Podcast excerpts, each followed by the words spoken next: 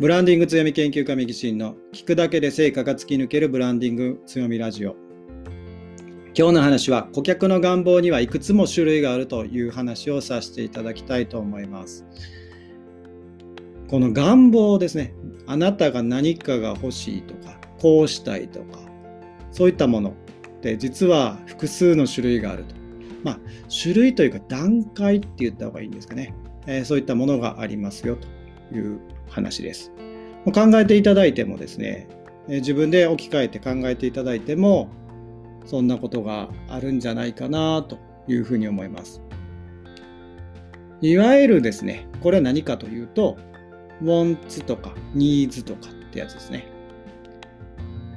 その needs というのは、え例えば、空を自由に飛びたいなというふうに思っている。なんかどっかで聞いたことありますね。えー、そういったふうにですね、思っているっていうのはニーズですと。それが表に出ている、顕在的に出ている顕在ニーズというところですね。まあそういったものが、まあ空を自由に伸びたいなというものですと。まあ、で、これこれが、え顕在ニーズというところです。潜在的に、ああ、なんていうんですかね、こう今表には出てないけどああそう言われてみればうん何て言うんですかね。飛びたいな。空飛びたいなみたいな。感じ。っていうのが、え、潜在的に隠されてるニーズというところですね。潜在ニーズで言うと例えば、えー、将来におぼろげななんか不安を感じているとかですね、えー、そういうものを準備しておかないといけないっていうところを表に出す。まあ、保険営業とかそういったところ、実はあったりするのかなと思います。生命保険とかっていうのは、あんまりこう表にですね、ニーズとしてないところを掘り起こしやっていくっていうところなので、潜在的なニーズっていうのは、そんなところですね。安心したいとか、えー、もしも何かあった時のことを想像してみてくださいみたいなことで、潜在的なニーズをですね、えー、引き出していくというような感じですので、えー、潜在ニーズと。で、潜在ニーズはもう自分がもうすでに思っていると。えー、例えば怪我をして痛いと、えー、これを治療したいっていうふうに思っていればもう潜在的に出てますよというところなんですが例えば早く、えー、目的地に着きたいなというふうに思っているというふうなのがこれがニーズになるんですけどもこれが具体的に車でえー、目的地に早く着きたいなというふうな車が欲しいというようなところっていうのが wants というやつですね。この needs と wants って結構似ているので分かりづらいんですが、そういった形でもう明らかに物が分かっているというのが wants というところです。ですので、あなたのビジネスがこのニーズ、潜在的なニーズを掘り起こさないといけないものであったり、顕在的なニーズ、こう具体的には決まっていないけど、えー、こうしたいと。移動、移動手段が欲しいよと。いうようなことだったり。で、もう具体的にものが分かっていて、え自動車欲しいというような具体性があるような望み。ウォンズ。どの願望を叶えるものなのかっていうのが、こちら側がちゃんと理解をしていないと、伝えるべきものっていうのが違ってくるのかなと思います。なので、もう明らかにこう車が欲しいよっていう状態に車の、なんていうんですかね、えー、良さというか、あの移動手段としての、えー、良さをですね、伝えたところで、その人もすでに車欲しいと思っているというところなので、そこを言う必要はないと。ただ、えー、ニーズとしてですね、早く、えー、移動したいというふうなニーズがあって、えー、そこを車がいいんですよというところをえー、伝える。で、そこを引き出してですね、車の販売をするっていうのであれば、ニーズセールスということになります。ウォンズセールスはもう車がもうすでに欲しいという状態で、他と比較するというような状況ですね。で、ニーズの方が、えー、他の代替手段がある。もう電車でもいいんじゃないかと思ってたりとか、バイクでもいいよねって思ってるところの車の良さ何がいいのかっていうところをニーズをですね、ウォンツに変えるというふうな、えー、作業が出てくる。なので、ニーズから掘り起こしていくと、結構ですね、段階踏まないといけないっていうことがあります。にもかかわらず、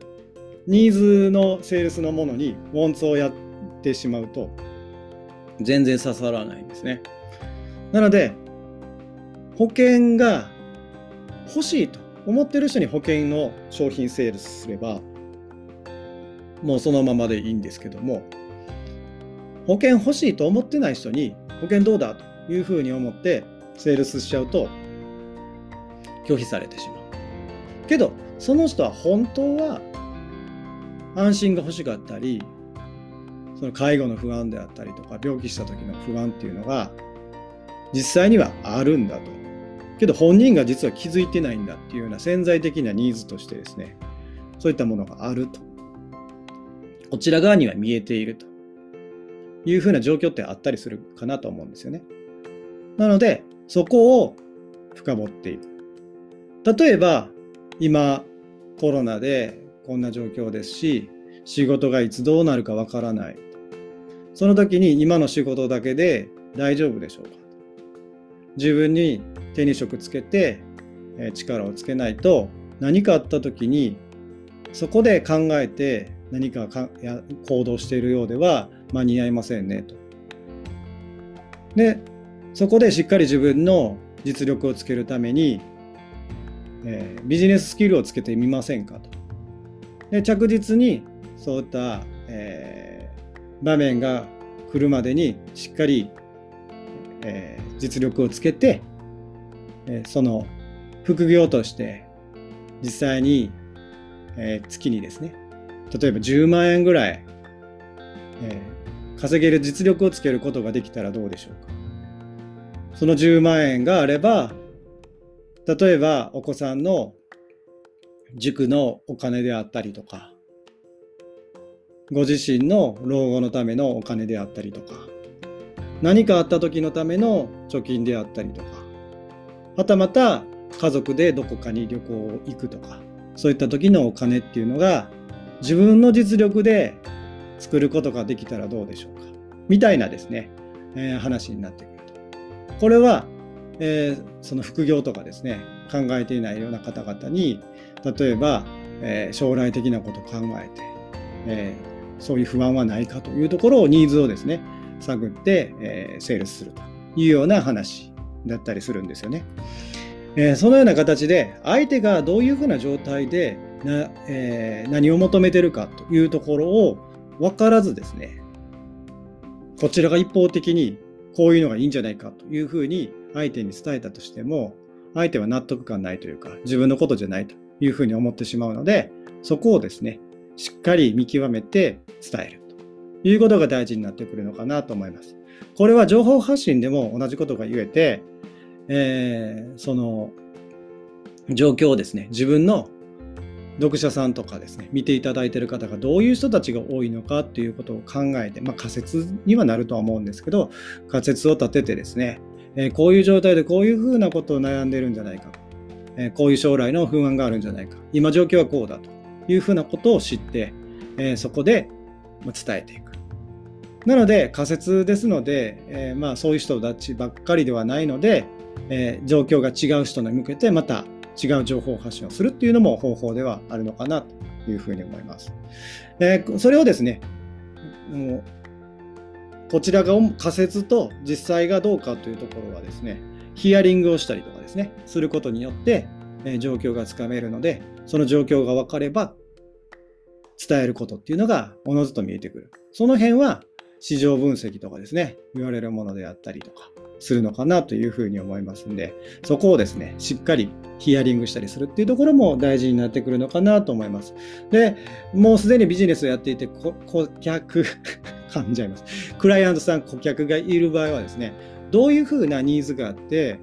どういうウォンツがあってですね、自分のビジネス商品を買ってくれたかっていうことをヒアリングしておくと、実際にどういうふうな状態の人が多かったのかっていうのが分かって、え自分自身のビジネスでもですね、どういうふうな打ち出し方をしていけばいいかっていうのが分かってくるのかなというふうに思いますんで、ぜひですね、顧客の願望のその種類とか段階っていうのを考えていただいて、意識していただいて、その情報発信とか、セールスに活かしていただければいいのかなというふうに思います。というような話でですね、今日は顧客の願望の、えー、種類についてお話をさせていただきました。今後もブランディング強みの話をさせていただきたいというふうに思いますんで、えー、じゃえー、フォローしていただいて、チャンネルじゃないですね、フォローしていただいて、え聞き逃しなく聞いていただければなと。また、こんな話を聞きたいよということがありましたら、概要欄の Twitter とかインスタとかですね、Facebook、LINE からですね、メッセージいただければ、えー今後ですね、お話ししていきたいなと思いますし、ご意見、ご感想なんかありましたら、ぜひ言っていただければ嬉しいなというふうに思います。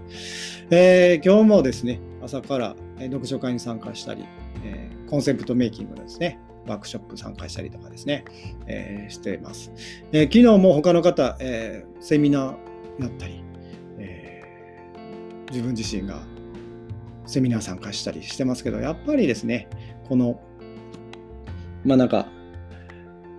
コンセプト、えー、どういうふうな、え、ビジネスというか誰にどういうふうに向けて、え、誰のどういう悩みをどう解決していくかどうなりたいかとかですねそういったことを考えることってやっぱり大事なんだなってどの分野でもその自分が参加したセミナーでも言われてますしそこをしっかりですね考えるっていうことは大事だなと。でこのまたですねあの法人向けのセミナーやるんですが、まあ、そこでもですねその辺をしっかり伝えていきたいなというふうに思っていますし、えー、やっぱ本質はやっぱ一緒だなというふうなことを思いましたんで、ぜひですね、まあ、その辺も考えていただいたらいいかなと